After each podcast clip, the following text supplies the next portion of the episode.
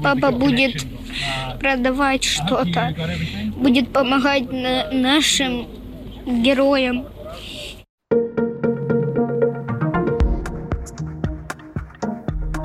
Wir hören hier einen kleinen Jungen in einem Bus. Er flieht aus der Ukraine und erzählt dem US-Fernsehsender ABC, dass er seinen Vater in Kiew zurücklassen musste. Denn der müsse ja kämpfen. Solche Schicksale gibt es derzeit en masse. Der Großteil der geflüchteten Ukrainerinnen und Ukrainer sucht Sicherheit in Polen. Dort war gerade auch meine Kollegin Viktoria Großmann unterwegs. Und mit ihr habe ich über die neue Willkommenskultur der Polen gesprochen. Sie hören auf den Punkt, den Nachrichtenpodcast der Süddeutschen Zeitung. Mein Name ist Lars Langenau. Schön, dass Sie dabei sind. Tag 6 des Angriffskrieges von Putins Soldaten auf die noch souveräne Ukraine. Ein mehr als 60 Kilometer langer russischer Militärkonvoi bedroht die Hauptstadt Kiew. Charkiw, die zweitgrößte Stadt, ist umzingelt. Eine Rakete ist direkt auf dem zentralen Friedensplatz eingeschlagen. Was für eine bittere Ironie. Die Ukraine hat jetzt auch China um Vermittlung im Kreml gebeten und der ukrainische Präsident Zelensky bittet per Videoschalte im Europäischen Parlament eindringlich um Europas Hilfe. Die Vereinten Nationen fürchten währenddessen die größte Flüchtlingskrise in Europa in diesem Jahrhundert. Seit Beginn der russischen Invasion seien mehr als 660.000 Menschen geflohen, heißt es heute. 1000 von ihnen sind als Touristen auf Sansibar gestrandet. Den Großteil aber nimmt Polen auf. Laut dem polnischen Außenministerium sind bislang 400.000 in sein Land gekommen, allein 100.000 am Montag. Am selben Tag hat auch Außenministerin Baerbock betont, dass die Europäische Union und Deutschland alle ukrainischen Flüchtlinge aufnehmen werden. Die EU plane, den Kriegsflüchtlingen für drei Jahre ein Bleiberecht zu gewähren. Und heute am Dienstag sagt die Grünen-Politikerin nach einem Treffen mit ihrem Amtskollegen aus Polen und Frankreich im polnischen Lodz, Mütter lassen ihre Ehemänner zurück, Kinder ihre Väter, Freundinnen ihre Freunde, weil die Männer ihr Land verteidigen. Putins Panzer bringen kein Wasser. Putins Panzer bringen definitiv keinen Frieden. Putins Panzer bringen keine Lebensmittel und auch keine Säuglingsnahrung, sondern Putins Panzer bringen allein Leid und Zerstörung. Putin habe darauf spekuliert, dass sich Europa auseinandertreiben lasse. Das Gegenteil sei der Fall. Wir sind noch tiefer in diesen schrecklichen Tagen zusammengewachsen. Selbst die üblichen Verdächtigen, also Ungarn und Polen, zeigen angesichts der Bedrohung statt Zwist Harmonie und gemeinsames Handeln, praktische Solidarität. Und über die Situation genau dort in Polen habe ich mit meiner Kollegin Viktoria Großmann gesprochen. Sie ist aus der ukrainisch-polnischen Grenzregion gerade wieder nach München zurückgekehrt. Und sie habe ich zunächst gefragt, wo sie genau für ihre Reportage war. Ich war in der Kleinstadt Przemyśl, das ist relativ nah an der äh, polnischen Grenze zur Ukraine, ist auch irgendwann selber mal ukrainisch und mal österreichisch gewesen. Und dann war ich noch in äh, Rzeszów und Lublin, das sind auch beides größere Städte in Grenznähe, die auch eine sehr gute Beziehung zur Ukraine haben und dort auch viele Partnerstädte haben. Wer kommt denn da gerade über die Grenzen?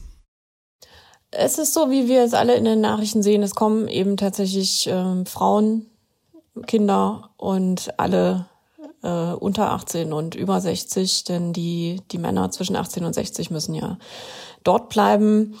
Mir, ich muss zugeben, mir ist tatsächlich erst im Schemischel am Grenzbahnhof bewusst geworden, dass selbstverständlich aus der Ukraine nicht nur Ukrainer kommen, sondern alle Menschen, die dort eben dauerhaft leben und da jetzt raus wollen. Und da sind eben auch einige also viele Studenten oder eben Leute dabei, die dort arbeiten aus afrikanischen Ländern, aus, aus Indien oder anderen asiatischen Ländern auch. Und sind diese Menschen genauso aufgenommen worden wie die Ukrainer? Ich glaube, das Wichtigste ist, dass sie überhaupt über die Grenze gekommen sind weil das, das, das muss man sich schon vergegenwärtigen. Diese Leute haben kein Schengen-Visum, die wären in normalen Zeiten, könnten die diese Grenze nicht überqueren, wenn sie nicht vorher einen komplizierten äh, Visaprozess durchlaufen. Und die polnische Regierung hat gesagt, es kommt, wir machen die Grenze für alle auf. Alle, die vor dem Krieg flüchten, dürfen aus der Ukraine raus. Der Punkt ist natürlich, dass sie dort jetzt mittlerweile, glaube ich, nicht mehr nur Stunden, sondern Tage warten, dass es keine Autos mehr gibt und, kein, und keine Züge mehr gibt und dass einfach alle wahnsinnig lange warten und zwar egal, ob du ein Visum hast oder ob du EU-Bürger bist. Insgesamt sollen es jetzt ja fast 400.000 Menschen schon sein, die geflohen sind. Wie sieht denn die, die Hilfe konkret aus? Es ist so, dass erstmal alle, die über die Grenze kommen, ähm, für die, für die gibt es Aufnahmeeinrichtungen. Es können also noch alle möglichen Dokumente, Fragen auch in Polen dann geklärt werden. Also auch wer jetzt ohne Visum gekommen ist oder irgendwas, die haben dann, vor allem, also die ukrainischen Staatsbürger haben dann 15 Tage Zeit, das alles nachzuholen, was sie da brauchen. Es ist letzten Endes auch eine Hilfe, dass Polen auch gesagt hat, ist uns auch egal, ob ihr gegen Corona geimpft seid oder nicht. Ihr könnt alle kommen. Wir, es geht jetzt niemand in Quarantäne. Das ist alles ausgesetzt.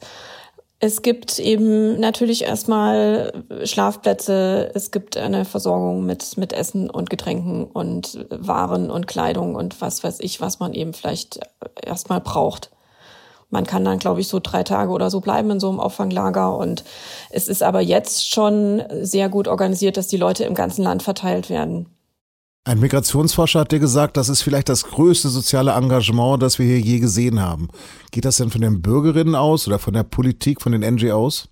Es geht im Moment tatsächlich von allen aus. Also das, was eben so spürbar ist, ist wirklich dieses private Engagement. Das ist echt irre. Ich, ich muss sagen, es hat mich schon ein bisschen erinnert an München 2015, wenn man sich an den Münchner Hauptbahnhof 2015 erinnert ja, wo man einfach schon Spenden gesammelt hatte und man hatte schon den Informationsstand aufgebaut am Bahnhof. Es war alles da, ein Haufen ähm, Helfer auch und Ehrenamtliche und so. Und jetzt müssen sie nur noch kommen und uns fragen und unsere Hilfe wollen. Steht denn Regierung und Opposition gerade da zusammen? Was die Aufnahme angeht, auf jeden Fall. Also jetzt im Moment hat man das Gefühl, ja, sie sind sich da wirklich alle einig, das muss organisiert werden. Wir lassen die Kriegsflüchtlinge ins Land. Es ist natürlich so äh, eine, eine dünne Decke, würde ich mal sagen. Es sind jetzt die ersten Tage und schwierig wird es dann auf die lange Sicht. In, also in jeder Hinsicht. Im Moment, das sagt die polnische Regierung selber, ist es auch insofern ein bisschen einfach, weil die ersten Flüchtlinge, die kamen, alle ein Ziel hatten.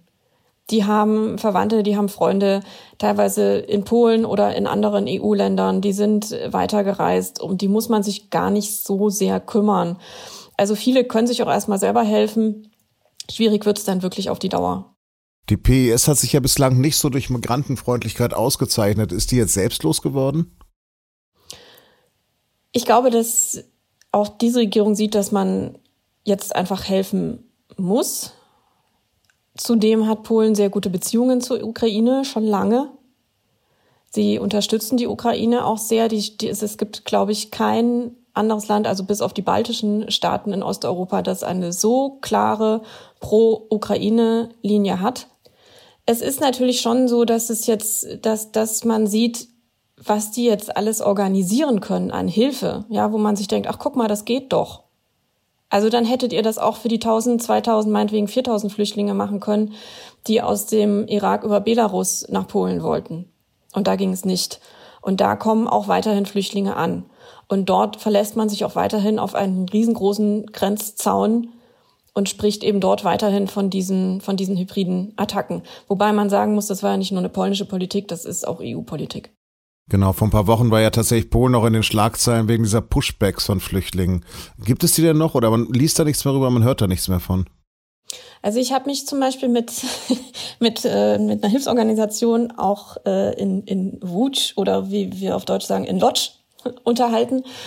Und ich habe gesagt zu ihr, ja, was sagen Sie denn jetzt zu der ähm, Situation an der Grenze?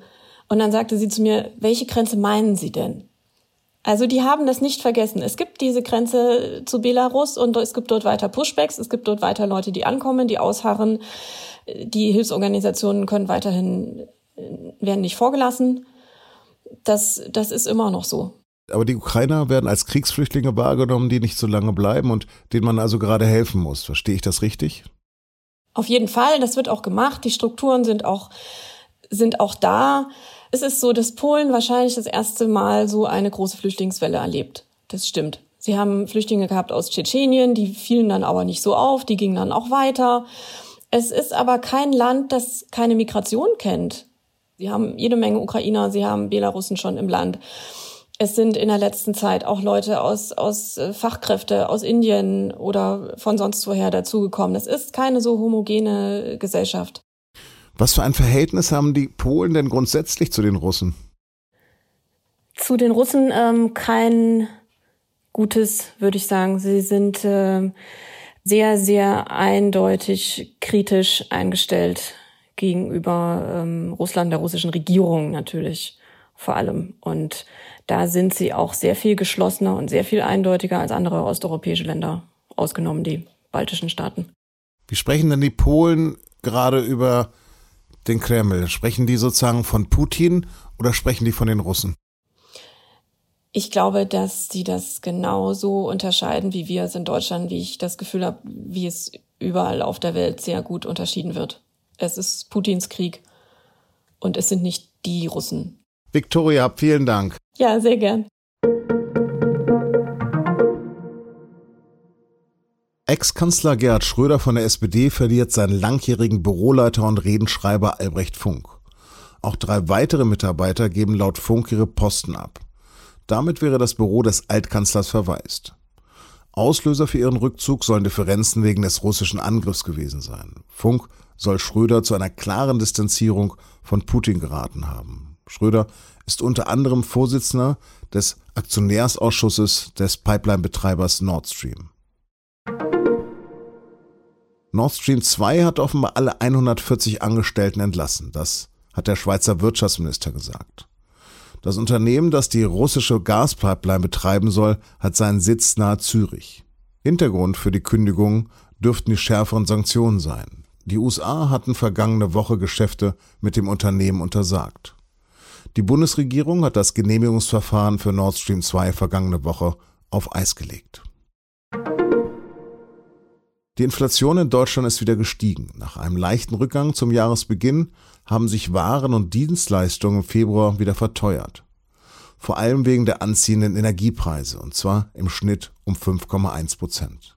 Das hat das Statistische Bundesamt am Dienstag mitgeteilt. Der Anstieg sei eine direkte Folge des russischen Übergriffs auf die Ukraine.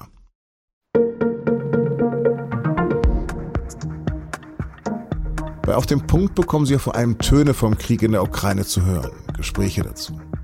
Auf unserer Homepage aber haben wir seit vergangenen Donnerstag auch Bilder gesammelt. Wir versuchen, den Krieg über Fotos zu dokumentieren. Heute am Tag 6 sehen Sie da vor allem Städte unter Beschuss, Kiew und Charkiw zum Beispiel. Und wie die Bevölkerung dort in Bunkern und Kellern Schutz sucht und dort sogar Kinder zur Welt bringt. Den Link dazu finden Sie in den Show Notes. Redaktionsschluss für diese Folge war 16 Uhr. Produziert hat die Sendung Emanuel Pedersen. Vielen Dank fürs Zuhören.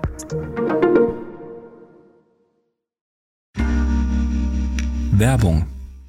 Hi, ich bin Patrick Bauer, Reporter beim Magazin der Süddeutschen Zeitung. Und gemeinsam mit meiner Kollegin Eva Hoffmann habe ich an einer unglaublichen Geschichte recherchiert.